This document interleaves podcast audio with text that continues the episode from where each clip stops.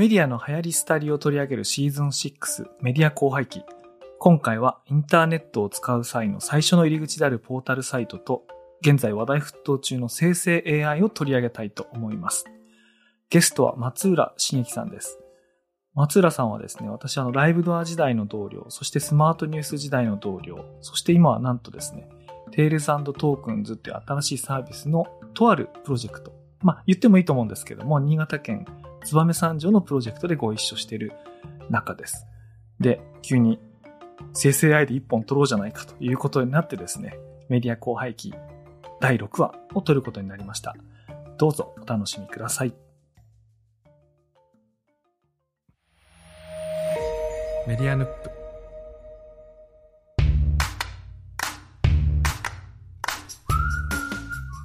こんばんは、佐々木るです。こんばんは。それでもメディア面白いというポッドキャストを赤メガネという別名でやってます。松浦茂樹と申します。ようこそいらっしゃいました。はい。来ました。ついに、ついにあのなのいつかね、そう、いつかね、いつかゲストで出るんだろうと思ったんですけども、はい。去年かな去年ぐらいまでは結構近いっていうかね、同じ社員同士だったんで、あの、スマートニュースの社員がお互いメディアについて語るっていうのはちょっと緊張するとこあるんで、そうですね。それはね、確かに。そうそうそう、仕事にダイレクトすぎるから、はい。あれだったんですけども、最初に松浦さんが独立というか、あの、退職されて新しい仕事されて、で、私も4月からスマートニュース退職して新しい仕事をしてるので、あ、これなんかお互い自由に喋れそうな、そうなんですよ。いいタイミングいいタイミングだな来たんですよ。んてことを思いましてはい。そう、そうなんですよ。というわけで、この4月にですね、ゲストにお呼びしました。あの、松浦さんは最近何してるんですか？あの、もしかしたら最近松浦さんが何してるか、あるいは昔何してたか、あの、メディアヌップのリスナーでまだはい。知らない方もいらっしゃると思うんで、ちょっと深めに自己紹介してもらってもよろしいですか？はい。そうですね。私はそれで言うと佐々木さんと、もう、あの、あのキャリアとしては丸かぶりのライブドアの、という会社にですね、えー、まあ、ポータルの、ポータル側、まあ、今、ポータルって言ってもわかんないのかなもしかしたら。あの、ポータル側って言葉がもう限りなく懐かしいですね。懐かしいですよね。あの、トップページがあって、ニュースがあって、うんここまではまあ、なんとなく想像がつくと思うんですけど、例えば翻訳のサービスがあったり、地図のサービスがあったり、天気のサービスがあったりって、それぞれのサービスがなんか集合体として集まってたんですね、それで言うと。はい。それをライブドアで、はい、6年ぐらいやりましたね。うんはい。えっ、と、2005 4年。年から。4年。4年ですか？うん2004年から。はい。2004年から2011年まで。うん。うん。ちょうどですね、あの、その、ライブドアがネイバーに買われて合併して、えー、LINE をリリースしたのが、えー、2011年の6月なんですよ。うん。で、そうです僕そのタイミングで辞めてるんです、ちょうど。あ、じゃあ、いたっちゃいたってことですね。あそうです、そうです。いたっちゃいたんですけども、ほぼほぼ同タイミングで、えーやめうん LINE LINE のリリースとともに辞めてます、ううん。はい。その次が、コンデナスト。そう、コンデナストですね。うんえー、ワイヤードっていう雑誌がですね、ありまして、まあ、インターネット上ではずっとメディアとしてはあったんですけど、雑誌としては一回終わってたんですけど、まあ、それが復活するっていう話がありまして、その雑誌の復活と、まあ、ウェブサイトのリニューアルっていうところがあったので、ウェブサイトのリニューアル、リニューアル側に関わる形で、えー、コンデナスト、ワイヤードの担当を、えー、9ヶ月やりました。いやー、懐かしい。なんか、あの時ってあの、ウェブメディア、あるいはオウンドメディア、まあ、いろんな言葉がありましたけれども、はい。なんかあの、伝統的な、トラディショナルな、それこそ防具のような、うん。コンデナストがいるようなメディアも、ウェブメディアを、そのブランディングとしてすごいしっかり使うようになった、なんかそういうタイミングでしたよね。そうですね。もう本当に、あと雑誌メディアがまだそこまで実のところ、そのウェブの方に力を入れてるわけじゃないんですけど、やっぱりそこはグローバルな会社だったりとかするので、うんまあ一気に、まあ実際そのタイミングで、えっ、と、いわゆるガラケーからスマートフォンに一気に流れが傾く時でもあったので、まあどんどんどんどんリリースが行われたっていう時期ですね。そうですね。2011年というと iPhone4 とか 4S が大ヒットして、端末、スマホ普及台数でいうと2000万台に届いてガンガン伸びてるっていう、ね、そういうタイミングでしたか？はい、そういうタイミングで、うん。当初はね、ソフトバンクだけが出ていて、その後僕も出て、一番最後に KDDI、au さんが出したんですけど、その時一番最初に、えっ、と、KDDI の、その iPhone の端末が出た時に、その KDDI デザインスタジオだったっけな？そこでまず最初の先行発売やるって時で、並んでしまったら、あれよあれよと、いろいろあって一番最初に、あの、アイコン、KT、au のアイコンを一番最初に受け取る人になってしまって、それであ、テレビによく出るやつ。テレビによく出るやつをですね、うんあの、やらかしたっていうね、実は記録があります。あれ、以来、未だに毎年買い替えてます？さすがにやめました？あのね、去年やめた。さすがに。さすがに。あの、毎年買い替える人も、13でやめ、一旦ストップしたと。してます。だから僕の iPhone は13で止まりました。それで言うと。うん。僕12なんですけど、あの、12以降僕あんま差を、か、いや、差あるんでしょうね。うんあるんでしょうけども、もうなんか完成されててもなんか、全然買おうという気にならななりませんけども。はい。まあでもそういう時代ですね。iPhone が出て一気にもうものすごい勢いで、もうスマホシフトも含めて進み始めた時代で、まあ雑誌メディアもそこに対して、こう、どんどんどんどん乗り込んでいくっていうタイミングですね。で、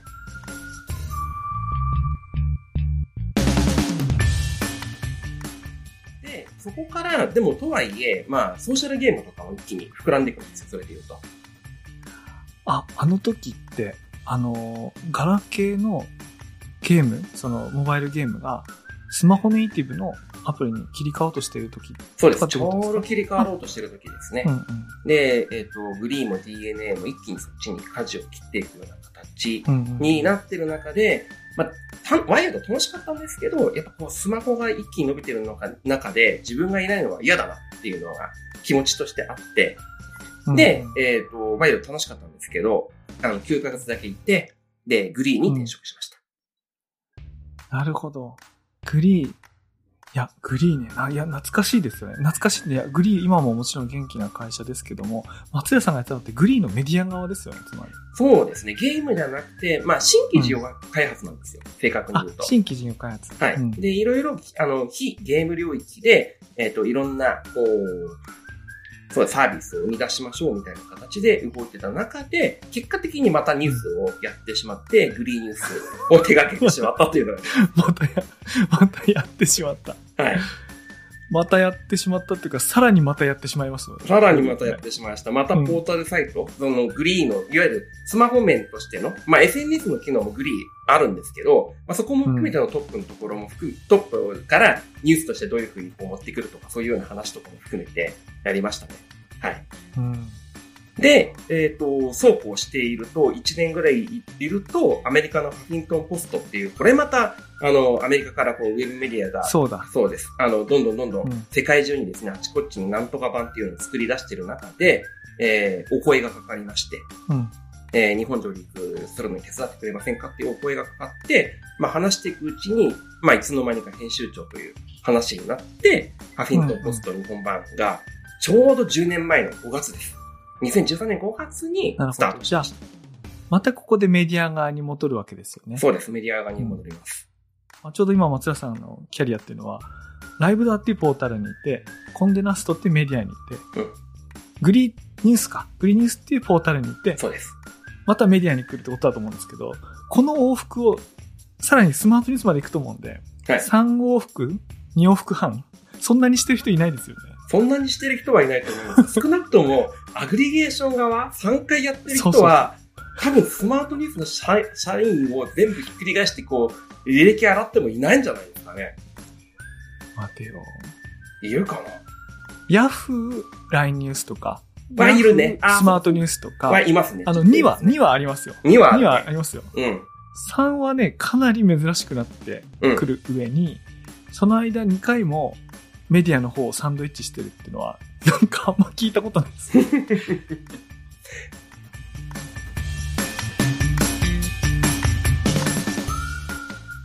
で、その松田さんは、ハフィントンポストの後、スマートニュースの20番目の社員とかそうです。の20万名ちょっとぐらいの社員みたいな感じで、まあ、ハフィントンポストも1年半ですね、やって、えー、スマートニュースに入って、で、スマートニュースでは、まあ、アグリゲーション側を最初、ね、そこのメディアさんとの付けを中心にやらせていただいて、えー、最初の4年間ですね。で、後半の4年間は、スマートニュースもっと多くの人に使っていただくっていうマーケティングをやったっていう感じです。ね、あの、あの有名な西口さん。あの有名なっていうのは、いろんな意味で、あの、本、本とかでね、ね。あの、インタビューとか本で読まれる方多いと思うんですけど、や、僕最近あの、スマニュー辞めて、他の会社とかでなんか仕事するときに、うん。あの、スマニューでどんな人と一緒に働いてたんですかって言われて、あ僕入った時に西口さんとかいてとかって言ったら、なんか目目キラキラさして、えあの、あの N イコール1の9-6の西口さんですか？みたいな。え、西口さんですよみたいな。もうなんか、すごい神格化されてて、うん。あ、すごい、こんな、こんな感じなんだと思って、新鮮な気分になったんですけど、まあ、そのね、ジグさんのチームでね、あの、移動されたタイミングだったんで、僕とはなんか、入れ違いなんですよね、部門がね。僕はメディアのやるタイミングで。入れ違いなんですよ。はい。うん。ですです。なので、実は同じ会社に5つも同じプロジェクトをやるっていうのは、つい最近の、えっ、と、テールズトークンズまでなかったんで、そうなんですよ。ライブドア、ライブドア含めてもないんですよ、実のところ。そう。でもね、僕今日ね、この話絶対しようと思って、はい。今日まで温めてきた話があるんですけど、なんと？あの、一緒にした仕事の話ではないんですけど、僕、松浦さんのどうしても忘れられない、あの、ライブダー時代の話があって、はい。えっ、と、あれはですね、確か、えっ、と、2006年の1月16日だったかなそれぐらいにライブダー事件があって、えっ、と、まあ、その後いろいろありまして、はい堀江さんから平松さんにこう代表が変わって、でさらに井出沢さんに変わって、うんえっ、と、まあ、上場廃止もなった後だけれども、こう、インターネット事業部だけになって、で、再スタート切ろうみたいなタイミングが2007年だったと思うんですけども、そうですね。そのキックオフの時に、4つぐらいのね、確か事業部に分かれたんですよね。いわゆるポータルの事業部、モバイルの事業部、うん。あとは、出会いとか、あの、そうですね。出会い系とかですね。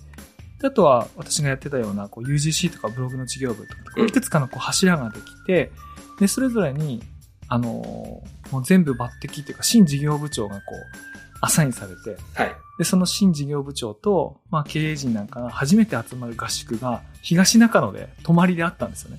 ああ。で、ところが、その新事業部長が決まるのが、もうあまりにも突然で、で僕にとっても突然だったし、で、確かね、松浦さんもね、急に言われたんですよね、その週のうちとかに。本当に急に言われた。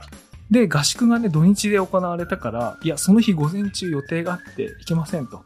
でも、もちろん大事なあれだから、あの、午後から行きますみたいな。ちょうん午後からだったかな？確か1、2時間遅れて行きますとかって、なんか確かそういう事情があったはずなんだけど、うんその松浦さんが堂々たる理由があって遅刻することを、その日こうプレゼンしてた副社長の照井さんに言ってなかったんだよね。そ で、そしたら、なんか松浦さんがいかにもこう、おっとり刀で遅刻してやってきたみたいな風にこう、見えて、そしたらもう、なんていうか、気性の激しい人だから、う。うん。なんかこう、生贄のように、うん。こう、新会社、新体制のキックオフに遅れる、なんてたるんだやつだみたいな感じで、見せしめのようにこう、なんか怒鳴ったりしてたんですよね。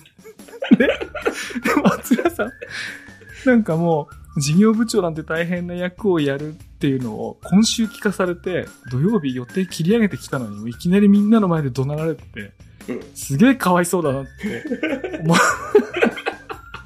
覚えてます？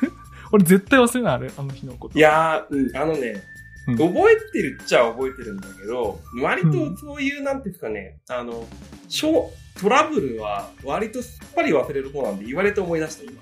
あ、本当ですか？いや、僕ね、横で見てても、本当自分、もし自分だったらと思うとね、もう、もう油汗出るようなね、しかも自分悪くないのに、うんこう生贄にされてるわけですから。そうそうそう。いや、悪くない。いや、でも、あ、でも、それ自分忘れてるって、いや、すごい、それはポジティブな性格ですね、それは。そうだね。いや、だって、それこそ事件の前後とかで、なんかあれこれ、あったはずだし、うん。そういうのは結構割と、思い出的には全部、うん。あの、ポジティブ変換されて、本当にひどかったのはすっからかに忘れてるね。確かそうか。いや、それは、それは長生きしそうですね。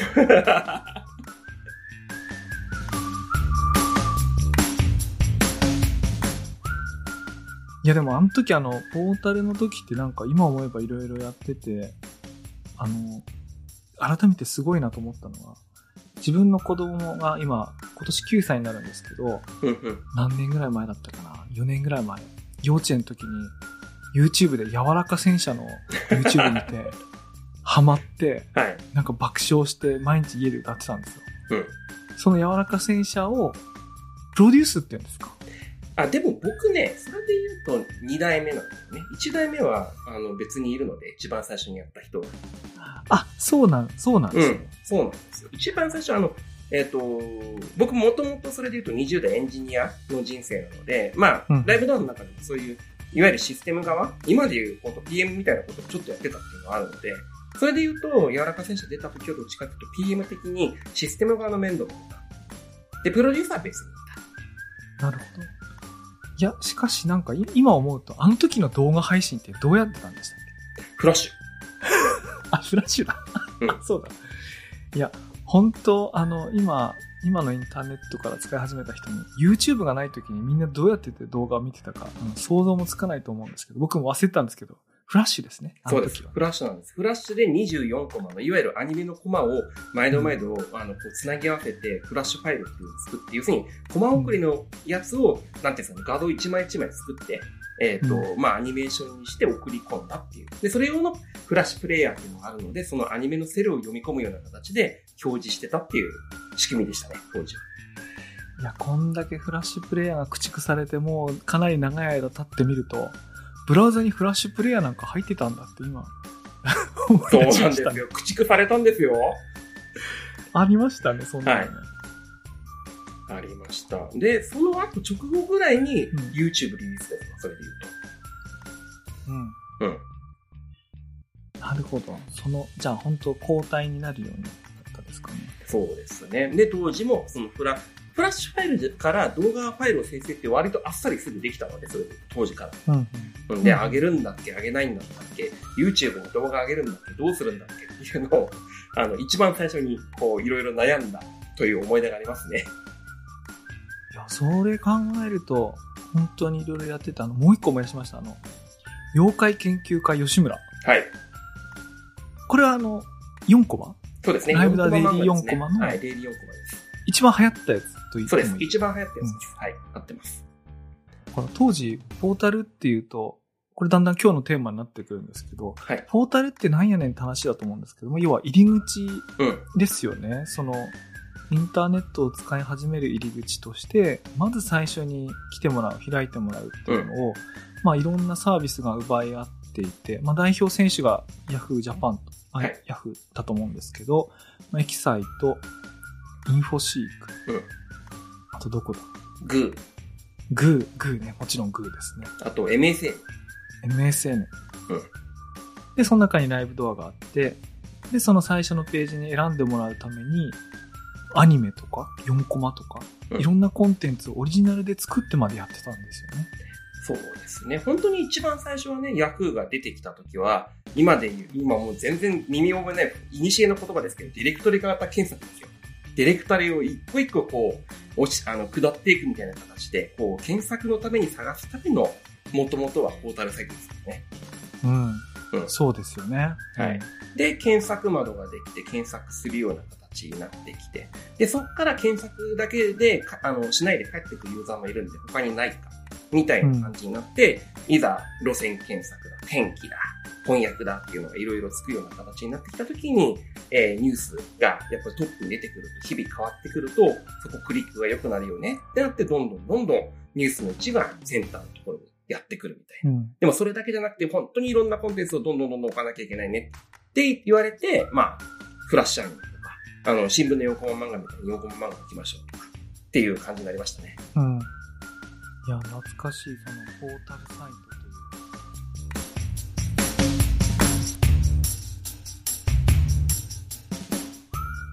う。だんだんその話からあの、すっかりこうみんなこう自動的になんかいろいろこう、情報を受け取ったり、うん。そこがインターネットの入り口になってるところに、なんか今、超能動的に働きかける、なんか新しい入り口みたいなやつが流行ってますよね。ね、生成 AI、ジェネレティブ AI がですね一気に来ましたね。この半年弱ぐらいで。はい。いや、でも、このさっきの受動受動的か能動的かみたいな区分けで言うと、生成 AI ってその爆発的に流行って、まあその1億人超えるユーザーを最速で獲得したとかって言われますけど、でも、能動的に働きかけないと何も出てこないから、やっぱり使ってる人ってすごい少数派ですよね。と思うんですけどね、それで言うと。まあ、本当何かしら絶対アクションしなきゃ出てこないので、あれは。うんはい。そこまで多くの人にまだまだ届いてるとは言い難いんじゃないかなとは個人的には思ってるんですけどね。ただ、やっぱりこう、ビングとか、ああいうみんなが使ってる面とかに出てきて、勝手に右側にこう出てくるような形になる、検索の、あの、うん。うつばみみたいな形に出てくるような形になると、まあ、その、なんていうんですかね、使い勝手とか、あこういう形でアウトプットされるんだっていうのは想像しやすいかなっていうふうに思うし、Google が本格的にそこのところに入ってくるような形になれば、もっともっと、あの、認知が広まるかなとは思いますね。なるほどね。あの、それも含むわけですね。あの、あの、チャット GPT に直接こう、こう、クエリ投げるんじゃなくて、うんまあ、Bing の横に出てるのも、まあ、そういうの全般で言うと、確かにまだまだ、まあ、あれは能動って言ったらいいのか。うん。一応、能動のつまみみたいな感じですけどね。あの、か横でやってきましたよぐらいしかない,、ないですけど。うん。確かに、検索エンジンで能動的にクエリを投げた後に、自動的に右側で要約とか追加の情報が走ってるみたいなそうです。。あ、はい確かに。あ、確かに。自動的なような能動的。うん。いや、でもなんか俺昨日かな、一昨日かな、なんかこう、サウナ行って、そこね、うんテレビがついてるサウナなんですけど、なんか50歳ぐらいの、5、60歳の、まあ僕も40歳なんてほとんど年変わらないですけど、その40代から60代ぐらいの人が10人ぐらいこう、2段のこう、椅子に座りながら、なんか夜の NHK のニュースでチャット GPT の話みんなでこう見てて、うん。この状況が、なんかすでに、ものすごいこう、疲れてるっていうか、夜のそういう時間帯のニュースでサウナで見てるって時点ですごい話題になってるんだなってこう、ビリビリ感じつつも、いやでもこれみんな使うようになるのにすげえまだまだ、時間かかるだろうなと。いやー、と思いますよ。だって、さっきのうんほら、iPhone4 から5っていうところの話でも、だって iPhone3GS の時のタイミングで結構騒いでたもん。本格的に結局スマホのところの、なんか数字が取れ始めたっていうのも、それで言うと、やっぱり2、3年後うん。かなっていうのはあるので、まあでも、もちろんその、本格的に疲れ始めるっていう、その時間がどんどんどんどん短くなってきてるのもまた事実だと思うので、あの、この年内ぐらいにはある程度行き渡るかなっていう気もしなくはないですけどね。でも、じゃあ、自動と能動で言うと、やっぱそこはちょっと差があるかな。あの、自動だったら、もうほっといても、そこアクセスさえすれば入ってくるような形になるんで楽なんですけど、能動だと、まあ、もうちょっと時間かかるかなって気がしなくもないです。ね。いや、僕だって、それで言うと、やっぱ Google が最初に来た時で言うと、うん。なんだこれもうこんなにワード入ったらバンバンバンバン貸してくれるな。すげえスペースで貸してくれるなっていうのもありながらも、やっぱり周りではまだ Yahoo のディレクトリ検索の方が便利じゃないみたいな形の部分で、あ、こうディレクトリそうディレクトリを追いながらみたいな人方も、まあ、やっぱりいたし、それで言うあ、なる、あ、俺ね、ちょ、その記憶がほとんどないけど、あっちの方が便利だっていうのはどういう意味なんだろう？つまりなんか大きなキーワードからブレイクダウンしていく方が、なんか到達しやすいっていうことですか？と。そうそうかか。カテゴリーから結局追っていった方が、だって、ん自分は政治のニュースが見たいんだもんって言ったら政治とか経済とか、で、押したらそこのディレクトリなんて今経済のホットの話題あ、がなるほどこう、ねポ。チポチポチポチ、いあの、行ったりとか、で、自分が探したい情報がそもそも持ってるんだから、ディレクトリでこうかけていけば、大体その情報っていうのはどこのカテゴリーに所属してるか、どこのディレクトリに所属してるのかっていう、まあ、その時点でリテラシーが高いんですよね。いや、高いですね。いや、それは高いと思いますよ、かなり。うん。うん。あ、でもそういう人しか使ってなかったから。そう、そもそも論で言うとそういう人しか使ってなくて、それ以外も、要するに、えっ、と、まあ、何かワードを放り込めば出てくるっていう世界観はないわけじゃないんですけどね、もちろん検索エンジンって。ただ、Google が精度よく出してきたっていうところがあったので、えこれはすごいっていうのは、すごく、なんか、未だに記憶してるかな。他の、Google で言うとあの、画像検索が出た時は、ものすごい衝撃でしたね。うんうんうんうんうん。そうですよね。はい。求める結果がちゃんと出てくるっていう風になってきた時の、もう衝撃たらやみたいな話ですよ。なんかそれこそ今の、まあ、生成 AI の中でも、まあ、画像系のね、 Stable Diffusion みたいなものとチャット GPT と全然違いますけども、うんなんかその Google の画像検索ってそれこそ新しいウェブサイトを作ろうとか、新しいロゴをデザインしようと思った時に、うん。あの、海外のサービスは、あるいは競合他社は一体どんな風にやってるんだろうと思った時に、それまで調べる方法あんまりなかったのに、画像検索で一発でこう、ロゴも海外の最新トレンドのデザインのとかも出てきて、あうん、これはなんて便利だと思ったけど、なんか、それの超超最新系が、なんかこう、イラスト系、イラストとかのね、お絵かき AI みたいな、なんかそんな感じしますね。そうなんですよね。で、それで言うと、だから、ほら、能動でこっちのアクションに対してリアクションしてくれるじゃないですか。でも、リアクションって、あの、結果だ、結果が決まってるものを返してくれるっていうイメージがあるじゃないですか。今の生成 AI ってその結果に上乗せして返返してくれるじゃないですか、それで言うと。うん。そこはやっぱり大きな違いだなと思って。なるほどね。プラスオンしてくれるんだ、何でもかんでも。まあそのプラスオンが余計だったりとか、まだまだいけてないっていうところが、あの、あったりとか、平気でそこは嘘を乗っけてくるとかもあるんですけどね、それで言うとうん。情報としてね。あれ？そういえば松浦さんってあの、生成 AI って、実際その、ど、どんなことに使ってます？仕事とかプライベート関わらず。僕は本当に、ま、まず構成に使ってる。それで言うと。あ文章の構成とか文章の構成とか、法律とか資料を作るときに、えーうん使って、僕ね、テキスト自信ないんですよ。テキストメディアばっかしてるんですよ。それ、それ確かに、あれ？編集長？あれ？それは。編集長だ。だけど、ほら、編集したことない、テキスト作ったことない。そうだっっていうの。のもあるし、うんあの、昔々こうテキストサイトってあったじゃないですか、それこそ大昔。いやありますね。ありましたけど、うんあの時に結局僕ね、全然ね、箸にも棒にもかかんなかったんですよ。あの、あの時代からインターネットにいて、まあまあな量のテキストを発表して、一部のクラスターには、あの、はい。はいね、引っかかったところがあって、そのつながりとかも20年以上のつながりの人と方とかもちょこっとはいるっちゃいるんだけど、うん。結局メイントレンドに乗れなかったんですよ。全然。そのいわゆるテキストサイトって当時呼ばれてましたけど、ああいうもので、なんかこう、ヒットしたよ、あの、アクセスカウンターがいっぱい回った記事をこう、生んだ経験がその時作れなかったみたいな、なんかそういうような意味ですか？で、苦手意識があるみたいなこと。そう、苦手意識っていうか、この時点で、いや、文章を書く自体は全然、あのー好きなんですよ。まあ全然ツイッターとか普通にやるし、うん。アウトプット自体、テキストのアウトプット自体普通にやるんだけど、これに刺したるセンスがないんだなっていうのが、よくわかってるところがあるので、で、その時に、あの、やっぱり自分の日本語っていうところで、うん。わ割とね、えっ、と、女子抜かす癖があったりとか、結構ね、細かく日本語がおかしい、アウトプットのテキストとしての日本語っていうところが少し足りないところがあるっていう自覚もあるので、うん、なるほど、なるほど。ある程度の長文になると。で、その時で言うと、資料を作ったりとか、そういう時は今かかませるような形にしたりとか、割とその、前からも、まあ、Google に放り込みながらちょっと文章、あの、あ、こういう表現があるのこっちにしとこうみたいなのって、時間かける方でもあったので、それがね、今短縮されるのめちゃめちゃ楽。なるほど。あ、それは業務上の、例えばレポートとか、なんかの提案とか、そうです。そういう文章のことですか？はい。提案書とかそういう、まあ、プレゼンテーション用の文章とか、あと喋る用の一応、あの、トークスクリプトみたいなのも一応用意をするので、その時用のテキストとかは、あの、割と今、 Notion AI、ね。 Notion AI も使うし、ジェネティブで、あの、 ChatGPT も使うし、みたいな感じで、それ下書きにも使うんですか？こそれとも、ざっと書くのは自分で、最後ブラッシュアップ、もう一回ブラッシュアップするのに使うんですか？いや、ブラッシュアップは自分、最後は。あの、そのまま出す、なるほどそのまま出すと自分の色が全然なくなっちゃうので、のっぺりした文章になっちゃうから、まあ、ああえて自分の色を入れうん入れたりとか修正とかするんですけど、どっちかっていうと構成した上で、あの、ちゃんとした表現にした上で色を乗っける。あわかりました。あの、構成って、あの、コレクトする方じゃなくて、はいあの、コンストラクト、あする方ですねはいはいそうそうはいじゃあ、なので下書きっていうか、バーっと書いてもらって、うんで、最後自分が仕上げていくってことですね。そうです、そうです。あ、なるほどね。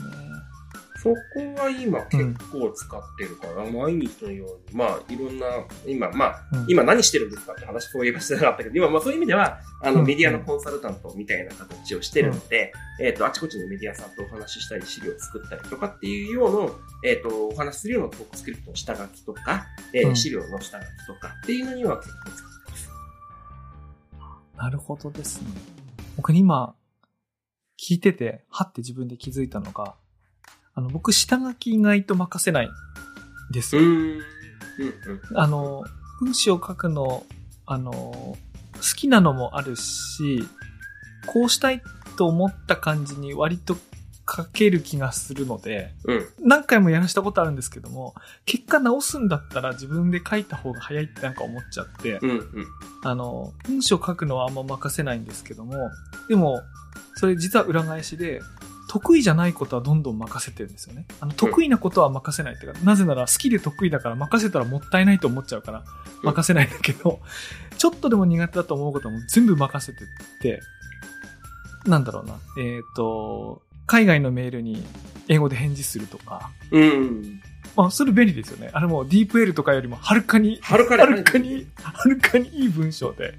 うんいや、俺、この間、あの、自分退職の時に自分でやってて受けたのが、あの、スマートニュースのサンフランシスコとかの同僚とかに DM とかで挨拶したんですよね。はい。はい、で、で退職する時期があらかじめ分かってて、それが結構先だったから、うん早めに連絡をして、で、なるべく最後のこう、会話とかをこうやってたんですけど、うんまあ、そういう時っていちいち翻訳あんま構わさないんですよ。あの、チャットだから、あの、その場でパパパパパパやっちゃうんですけど、あの、そうやってる間に GPT-4 とかが、うんあの、簡単に使えるようになったんで、あれ確かね、出たのが3月15日なんで、最後の3月末までだから、最後の2週間それ使えたんですよ。はい。で、そしたら最後の2週間だけ、僕の英語がやけに、すごい、こうな な、なんて言うんだろう、こう、昔アルジャーノンに花束をっていう、あの、あの、小説があって、あの、最初こう、知能が低かったアルジャンがだんだんこう、高い知能になっていくってありますけど、うんもうん。う本当ね、片言の英語で、短いセンテンスでしか会話しなかったやつが、やけに気の利いた遮奪な英語で 返し始めるみたいな感じになって、自分でもね、でもそれ読んでわかるんですよ。自分で書けないけど読んでわかるんですよ。うん。あの、あ、それなんかで受けるなと、こう、人格さえ変わって見えるなとか思った。ああ、ね、そこを抑えてくれる形になるといいですよね。まあね、とにかくね、苦手なことを任すのに限りますね。それはもう、ともう爆速で。うん。な、だからまあそれで言うと、英語記事の要約とかを任してるかな。ババッと読むんだけど、まあ、ある程度の長さになって辛くなるので、あの、えー、要約にしてくださいっていう形にし,、してもらった方が早かったりするときあるので、割とそれもちょこちょこ使ってるかあ僕、なんかね、僕もしかしたら時代遅れなのかもしれないけど、なんか、まだ抵抗があって、な。うん。あの、全部読み終えた後に、予約してもらうのはやるんですよ。僕あの、ニュースレターを2週に1遍発行しているので、一番最長だと13日前の記事を取り上げたりするんですよね。うん。で、その時ってもう一回読んだ時のこと忘れてるから、その時に2回目読む時に要約してもらって思い出すのはあるんですけど、うん1回目読む時は、なんか、こいつ本当に要約しちゃんとしてくれるのこれまだ信じてなくて。いや、多分ね、信じてもいいのかもしれないけどね、ちょっとそこはちょっと古臭いのかな。なんか、あ、いや、ももちろんね、まだねようやくあれみたいな時ありますよ。ああります？やっぱりうんある、まだ、まだあるけど、まあ、それはそれぐらいに、あの、幅広く結局インプットしてるから、間違えてなければいいなって思いながらやってるんで。うん。うんそうね。まあ、うん。多分そうやって使えばいいんでしょうね。うん。だからなんか、そうですね。それもなんか俺、よ、読むの得意だと思ってるから任したくないみたいななんかあるんですけど、ああ、はいはい。この間、あのーこれは便利だと思ったのがあって、僕その4月からやってる新しい仕事の中で、えっ、と、ゲームのデザインをするみたいなやつがちょっとあるんですよ。うん。あの、ゲームのデザインといっても、その、コンシューマーゲームとか、うんコンピューターゲームみたいな複雑なやつじゃなくて、なんかトランプで言ったら、あの、ブラックジャックとかね、うん。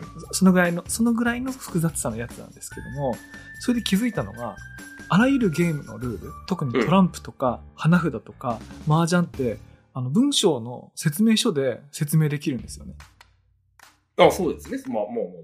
はい。うん、トランプ買ったら説明書ついてきますよね。すはい花札だって説明書ついてきますよね。うん。ってことは、絶対文章で全部説明できるので、うん。あの、そのゲームに登場するもの例えば、さい6面、6面ダイスが2個ついてきますとか、はい。うん。えっ、と、火の力を持ったカードが10枚あります。水の力を持ったカードが10枚ありますとか、つって、あの、制約条件を最初に書いて、うん。で、この道具を使って、最初に何々をした方が勝ちです。そのルールをどうのこうのとかってやると、その間埋めるようにルールできてくるんですよ。ああ、なるほど。で、僕ゼロからゲームデザインやるほど慣れてないから、とにかく何案も出さして、いや、これは1回のプレイに1時間かかるから長いなとか、うん。これは子供が読んでもわからんなとかつって削ってやっていくと、なんかそれっぽくなってくるっていうので、その時に僕その生成 AI の威力を味わって、あ、これゲームデザインできるわと思って。いいですね。ルールメイキングとかそういうのに向いてますよね。穴を潰すっていうのはすごく得意ですからね、そうん。言うと。うん。いやね、それで言うとね、一方で僕の趣味にクイズっていうのがあるんですけど、あ、クイズ。クイズはね、まだ作れないかちなみに、松浦さんがどんぐらいクイズガチかっていうのをちょっとリスナーの人にちょっとだけ説明した方がいいと思うんですよ。はい。いやいやいや、ガチかって言ってももう、だってテレビ番組でアタック25っていうのがあって、それで優勝したことがありますレベルです。いや、アタック25ってね、終わっちゃいましたけど、皆さんも知ってると、当然知ってると思うんですけども、うんクイズファンの間でアタック25に出るのって、みんな出たいから簡単、そもそも出ることが簡単じゃないじゃないですか、あれ。そうですね。それで。うんはい。いや、でもね、あの、うん、うん出てますし、あの、ちょっとだけ訂正すると、今も BS でやってるんですよ。あ、知らなかった。これが。え、谷原章介？あの、谷原さんが今舞台でちょっといいなくなったりとかする時もあるんですけど、か代わりの方が立ってやる時もあるんですけど、今30分番組が1時間番組になって、あの、はいあれ1時間やってるんですか？1時間になってるんですよ。で、BS のあの、ジャパネット高田が BS 局、あの、開局してるんですけど、そこに移ってやってるんですよ。日曜の昼間に。えーそうなんですね。はい。じゃあまだ出るチャンスは？ある。あるある。あの、まだもちろん、もう一回出たいな、みたいな。で、ちなみにああいうクイズって、なんて言うんだろうな、競技クイズっていうか、あ、はい。なんて言うんだろう。僕、その、拙い知識であれすると、小学校の時とか、中学校の時とか、教室でふざけてやるクイズっていうのは、うん。なんか、その問題を本当に知ってるかどうか。例えば、うん徳川将軍第何だよ、誰か、うんみたいな、はいみんな考えて知ってたら答えられるタイプのやつですけど、はい。松江さんがやってる競技クイズって、もう一言目、二言目、三言目、あるいは助詞の使い方が2かおかでも、答えがもう何パターンかに絞られて、うん。今これ早押しして、やった方がリスクが高いのか低いのか判断しながらこうやるみたいな、なんかそ、そういう、そういうレベルのクイズじゃないです、松田さん。そうそうです。あの、だから文法解釈しながら知識をでしょ？通っていくって感じです。もう、だからさ、松田さんがやってるクイズってもう AI に聞いてもどうしようもないレベルのなんかあれなんじゃないですか、なんか。いや、そうでもないいや、だから例えば日本一高い山は富士山って言ったように、ベースになる知識が必要なんですよ、言っても。うん。あのうん問題文がふわっとしてるといけないんですよ。必ず限定、答えを限定させなきゃいけないっていうところがあるんで、うんうんそのための文法っていうのは存在するんですね、それで言うと。うんそこは教え込ませることができるんですけど、結構ね、今のまだ、あの、チャット GPT とか少なくとも、結構、あの、嘘を覚えてる。っていうか、事実ベースで嘘を覚えてるってことそう、うんあの、ベースがね、多分英語、英語のベースになって、それ日本語にしてる節があるので、ま、だ日本語の知識が全然足りてない時がそれで言ううん。と。で、で、それ知りませんって言ってくれればいいんですけど、知りませんって言わずに、平気で嘘ついてくるんですよ、うんまあ、あれですよね。ハルシネーションですね。そう、うんファクトチェックっていう意味においては役に立たない。文章をそういう意味では、なんかクイズ風にこう、こうな、構成して、し直していくっていうところはできるんだけど、うん。うん。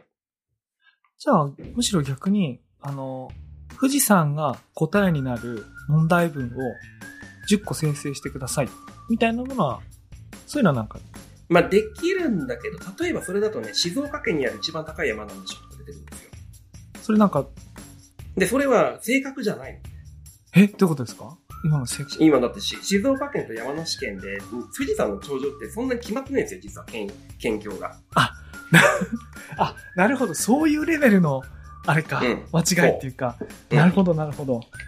うんだから、さっき言ったように小学校とかでこう出すようなクイズだと成立するんだけど、競技クイズとかになってくると、そこまでのファクトチェックを要要されるのか、それで言うと。うんうん。うん。成立しなくなっちゃう。なるほどね。今、松屋さんがやってるクイズがどのレベルのクイズかちょっと、ちょっと理解しました。あ、ちなみにあの頂上どっちか決まってないっていうことですけども、仮に例えば山梨側だとした場合には、静岡で一番高い山のその、富士山のどこまでが静岡側にかかってるかわかりませんけども、うん。じゃあはっきりと富士山だって答えには、そうとは言えないみたいなこそうとがあそう、そうとは、るってことそうですね。そうとは言えねってことになったりとかするので、あの、ち頂上は、あの、登ったことがある人からするとわかるんですけど、神社があるじゃないですか。うんとか、いろいろあるので、そういうこと。なるほどね。確かに、そう、ハルシネーションとかがよく問題になりますけども、うんまあそういう状態だとクイズのような厳密な事実の上に、その聞き方で、まあ、絶対に一つに絞り込まれる聞き方をするみたいなのには、ちょっと向いてないのかもしれない。そう、向いてないっていうのがあるので、そういう意味では今生成 AI ってすごく正確な事実をもとに作られてるかっていうと、そうではないんだなっていうのは使っててすごく知識を問う一点で言うと、まだまだかなっていう気が。だから、ウィキペディアを検索してるのとはちょっとわけが違う。まあ、ウィキペディアも、まあ、本当に正確かっていうと正確じゃないんだけど、それで言うと。そもそもね、検索じゃなくて相談って言った方が、あの、うん、実態に近いっていうか、使い分けだよね、みたいなことを、うん、あの、言いますからね。あの、はい。まあ、相談ですよね。でも、ユーザーのノードっていう意味でおいてで言うと、検索と、まあ、一緒っちゃ一緒なので、ただ返してくれる答えっていうところが、うん、まあそこで変わってくるっていう感じですね。う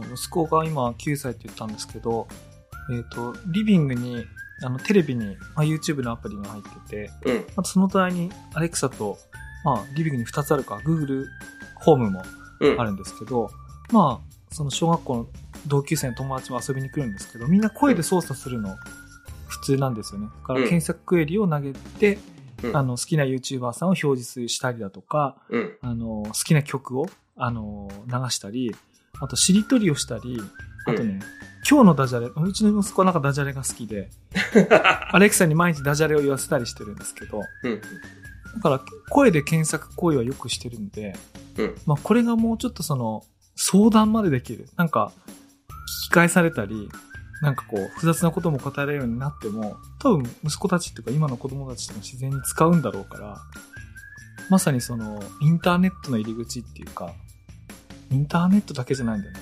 あの、ポータルサイトがインターネットの入り口だとしたら、生成 AI って、あの、コンピューターとの会話のインターフェースみたいな。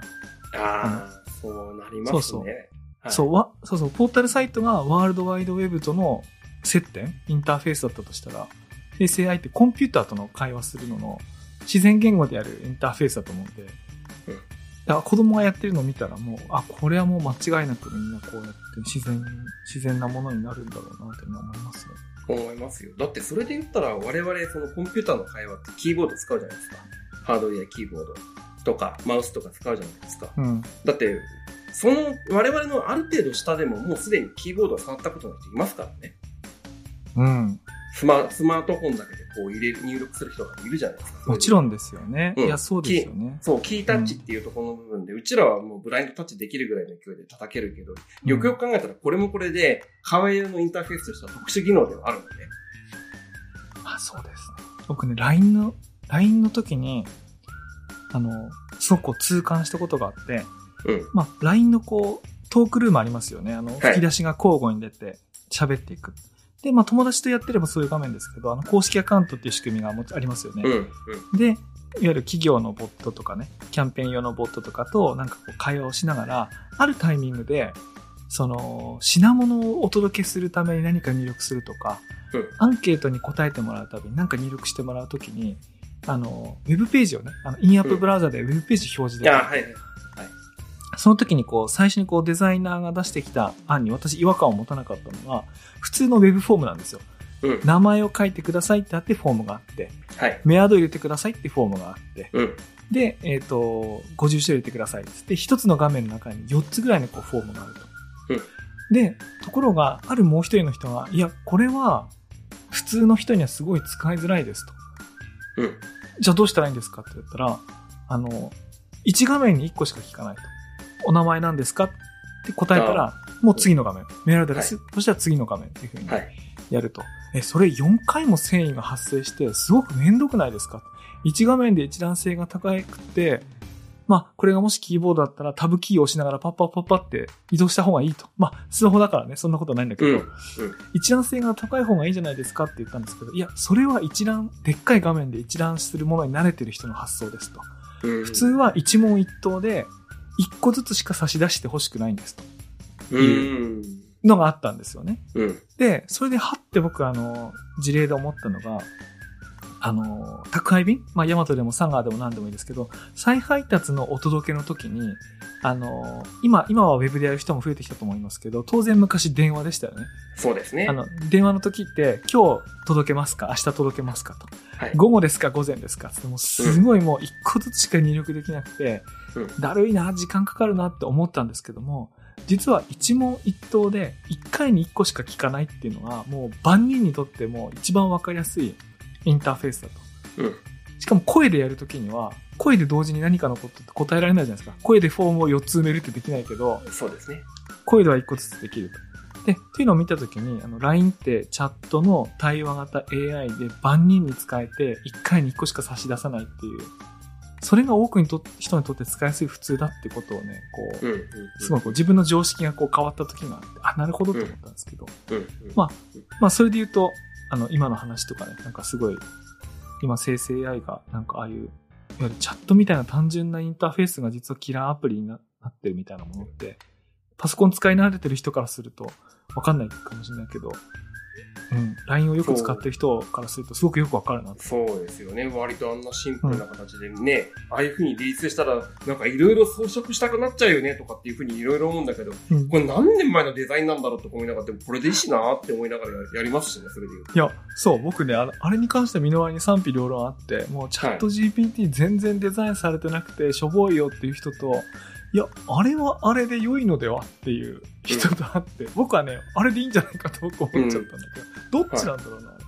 いや、でもそれで言うと結局やりたいことに対して、あの、過剰な装飾する必要はないと思うし、で、入れて答えるしかないじゃないですか、コミュニケーションを。今言ったように。で、そうそう、れに対 LINE してなんと同じですよね。一そう、それ、そう、一個ずつなんだから、それに対して、なんていうんですかね、こう、訪問としてその訪問のところにこう住所入れてくださいとかっていうような、そのディスクリプションとか入れなくたって、うん一見してわかるっていうのは、やっぱり最強なコミュニケーションだと思うんですよね。いや、僕ね、それで言うと、あの、あ、これ後でニュースレターとかにも貼ろうと思うんですけど、あの、はいプラグイン入れすぎて魔改造しすぎて、はい。これ僕のチャット GPT の画面なんですけど、なんかいろんな、あの魔改造しすぎ慌ってんな。そんなにいじってんの？見てください、これ。いろんなプラグイン入れすぎて、あの、し 質問、質問1個入れたら何かわかるっていう状態から程遠い状態になってて。例えば、これトピック入れて、アクティビティ入れて、ソートバイっていうのを入れて、はい。アウトプットを何語か指定して、はい。トーンがデフォルトかエモーショナルか、あれして、ライティングスタイルをあれして、で、やっと質問して、それを音声で答えるかテキストにやるか選択させるみたいな、なんか、むちゃこくちゃになっちゃっれは、まあ好きな人は好きだろうね。あの、なんていうか、こう、そう、こういうウェブコミュニケーションが得意な人がデザインすると、できるような絵になる、ね。そうかもそれで言うと。うん。た。しかもね、これ誰かがデザインしたわけじゃなくて、あの、複数のプラグインを、まあ、これで3つぐらいのプラグインが同時に表示されてるんですけど、はい。はい。誰もトータルデザインを施さないままひどいことになっちゃってるんですね。で、ここまでなっちゃって、まあ今実験でやってるからいいんですけども、うん。なんか一番シンプルな、けんその、問いかけの窓、うん。メッセージボックスが1個だけある一番最初のやつが良かったなって今、いや、これはこれでまあ、ありかなって、個人的にはやっぱりインターネット老人会の一人としては思うんだけどね。あ、そう、一回ここまでやってみたいですよね。そうですね。一回ここまでやってみたいけど、うん。今ね、それそれで言うと全然いじってない、僕は。そのままです。それこそ昔で言うと、あの、ブラウザに山ほどいろんなこう、ブックマークバーとか、はい。あるいは各ポータルサイトのツールバーとか山ほど入れてた山時なかったですね。ありました、ありました。そう、それで、そ、それです。はい。それで一発でショートカットでできるから便利、便利。まあ、便利でしたけどね。で、当時のツールバーとか、ほらニュース読み込んでくれるやつ、RSS 読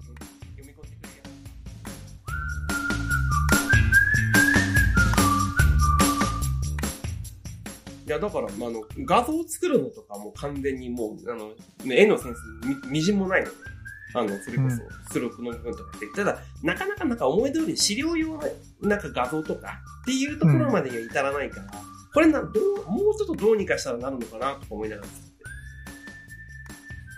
画像はね、なんか、根気がなくて、うん。あの、やっぱいいものを作ってる人って、ある程度できてからの粘りがすごいんだよね、なんか。ね、そうなんだ。最後にこうね、どんどん積み重ねていく、80から90、95からみたいなところがあるんだけど、それはね、ちょっとね、なかなかできない。みんな簡単にやってる簡単にやってるって言うけど、あ、こうんれ1時間かかってんだねって。うん。あの、最初にいい感じだなと思うまでは1分で、うん。ベストなポーズとか表情とか風景になるのに、あ、これ最後1時間かかってんだと思うんですけど。だから、でも僕ね、絵描くのに1時間根気がないんですよね。なんか別のことしようと思っちゃうから。うん。だからね、僕は絵のセンスがね、ない、なまあ、やっぱりこう、別にその AI の力を借りようがなんだろうが、こういうものを作りたいっていう強い意志と、完成させるんだっていう気持ちを持ってる人はやっぱりいいものを作ってるんだなと思いましたね。僕そう。だから結局だから、生成 AI をあれこれ言われてるけど、そこをなんか使いこなすぞっていう意識がないと、アウトプットも垂れるだけなので、そこはなんか、まあ時間、まあ時間も大事なんだけど、そういう精神も含めてうんやっていかなきゃいけないんだろうなっていうのは、もう最近使ってて強く思そうですね。う。うん。さっきあの、アナログゲーム経験したことないから最初作ってもらったって言ったんですけど、うんたくさん遊んだことはあるから、テストプレイはできるんですよ。で、やってみてつまらんとか、欠陥があるっていうのを発見できるんですよね。うん。最後送り出すのはやっぱ人間なんだなっていうのはすごいよくわかりますね。うん。ですね。やっぱそういう世界観なんだなっていうふうには思いますよ。いやでもね、入り口で言うんだったら、でも、まあ今それが入り口になりつつあるんだけど、でもやっぱり受動の方が強いかなっていうところもあると思うね。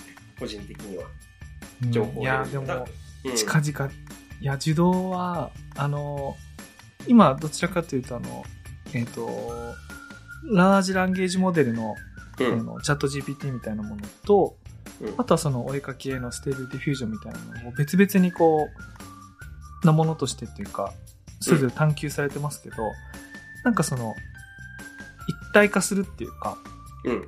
あの、これ、私がいよく覚えてる、2019年に参加した ONA、オンラインニュースアソシエーションの、あの、基調講演のテーマが、あの、シンセティックメディアだったんですよね。シンセティックメディアってあの、シンセサイザーのシンセはいだから、あの、合成メディアってことなんですね。なので、その映像とか声とか、あるいはその、まあ、声っていうのは何かの原稿なんかの文章を読み上げてるわけなので、テキスト、音声、画像、動画っていうものがこう、どんどん合成されて生成されていくときに、例えば今みんな TikTok とか見て、あの、生身の人間のインフルエンサーに影響を受けてるけど、うんそうじゃない、こう、バーチャルな存在のインフルエンサーに、自分にパーソナライズされたインフルエンサーに影響を受けるようになると。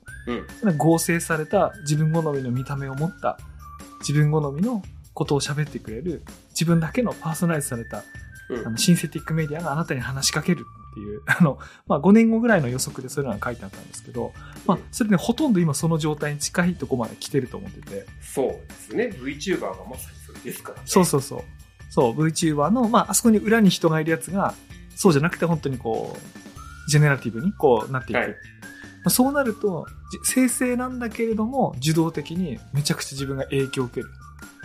みたいなまあそうですね。そうなるとそうだね。そうそうそうそう。うん映像、声、なんとかっていうのは自分が好みそうなものをこう、ひたすらこう生成してて、気に入らなかったら、まあ TikTok のようにこうスワイプしたり先送ったりすると、違うものがあって、で、気に入るものが分かってくると、そのシンセティック、合成されたものとして働きかけてくる。まあそれはもう完全受動の生成 AI、もう合わせ技みたいな感じになると思うんで、それはね、今の TikTok よりもはるかに強烈だと思いますね。めちゃくちゃもう目離せなくなってしまって。そうですね。そうなると、自分のディスプレイに映ったものが、本当にのどあの自動的にあれこれあれこれうん固めで入ってくるような形になってくると、うん今日、あ、それは強烈だな、確かにな。あれちなみにこう松浦さん今ピクシブとか DL サイト見ますか？ピクシブ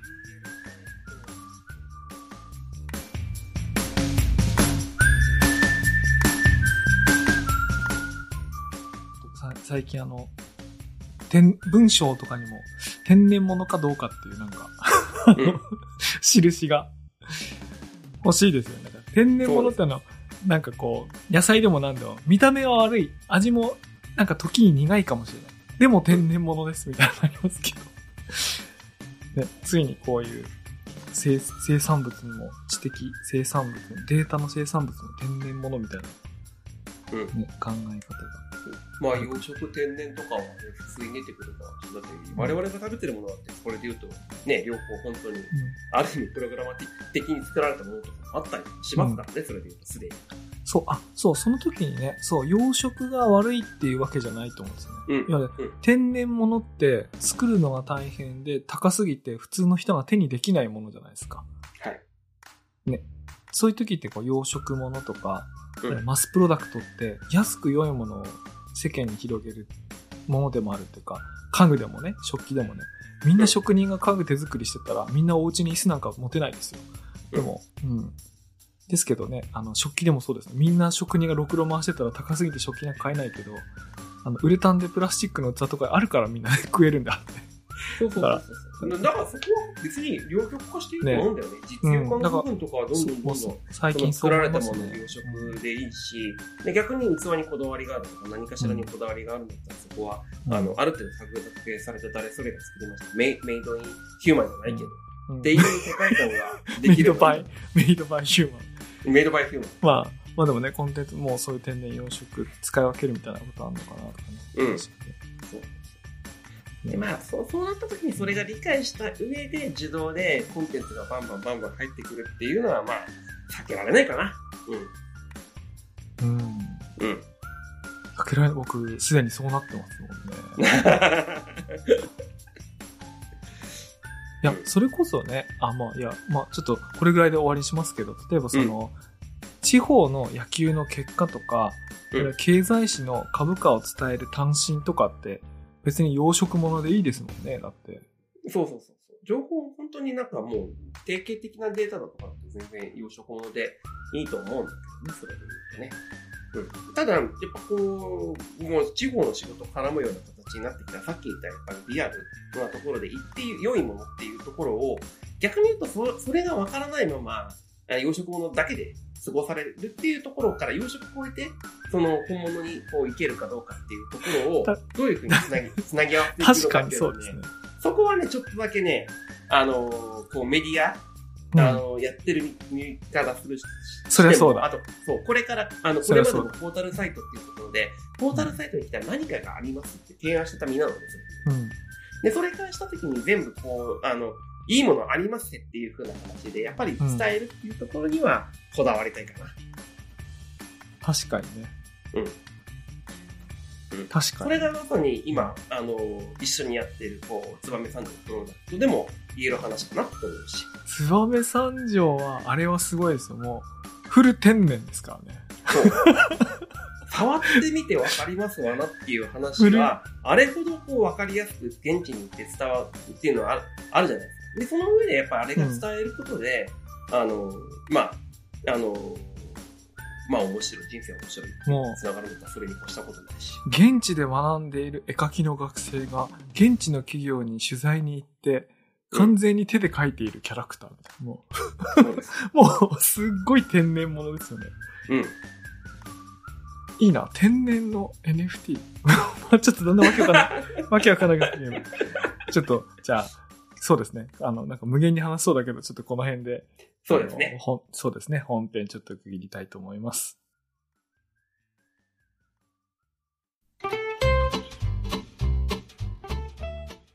今日、どうでしたでしょうか？あの、ご出演されてみて。ほ本当に佐々木さんと出会ってから、えー、18年 ?2005 年か。18 18年。年ですね。18年なんですけど、一日で話す時間、今まで足し合わせてもそんなないんですよ。多分。確かにそうかもしれない。うん あの、会議で同席してて、それぞれ発言するとかになります、で、そういう意味ではねうん、こう、割と1時間びっちりとこういう感じで喋るって、一日で喋るっていうのはなかったんで、えっと、非常に楽しかったです。いや、確かに、ポッドキャストってそういう機会を改めて作るいい機会になりますよ、というのは、本当にこう喋ってみて、あの、やっぱり昔の話もしつつ、えー昔の記憶も掘り起こしてもらったっていうところだったので、もう僕的にはそれで大満足です。いや、俺絶対、あの、急に怒鳴られて、みんなシュンとしてるあの瞬間も忘れないんで、もう、いつか話そうと思った。今日、今日話せてよかったですす。。はい。それでは本日のメディアヌップ、これまでです。どうもありがとうございました。はい、ありがとうございました。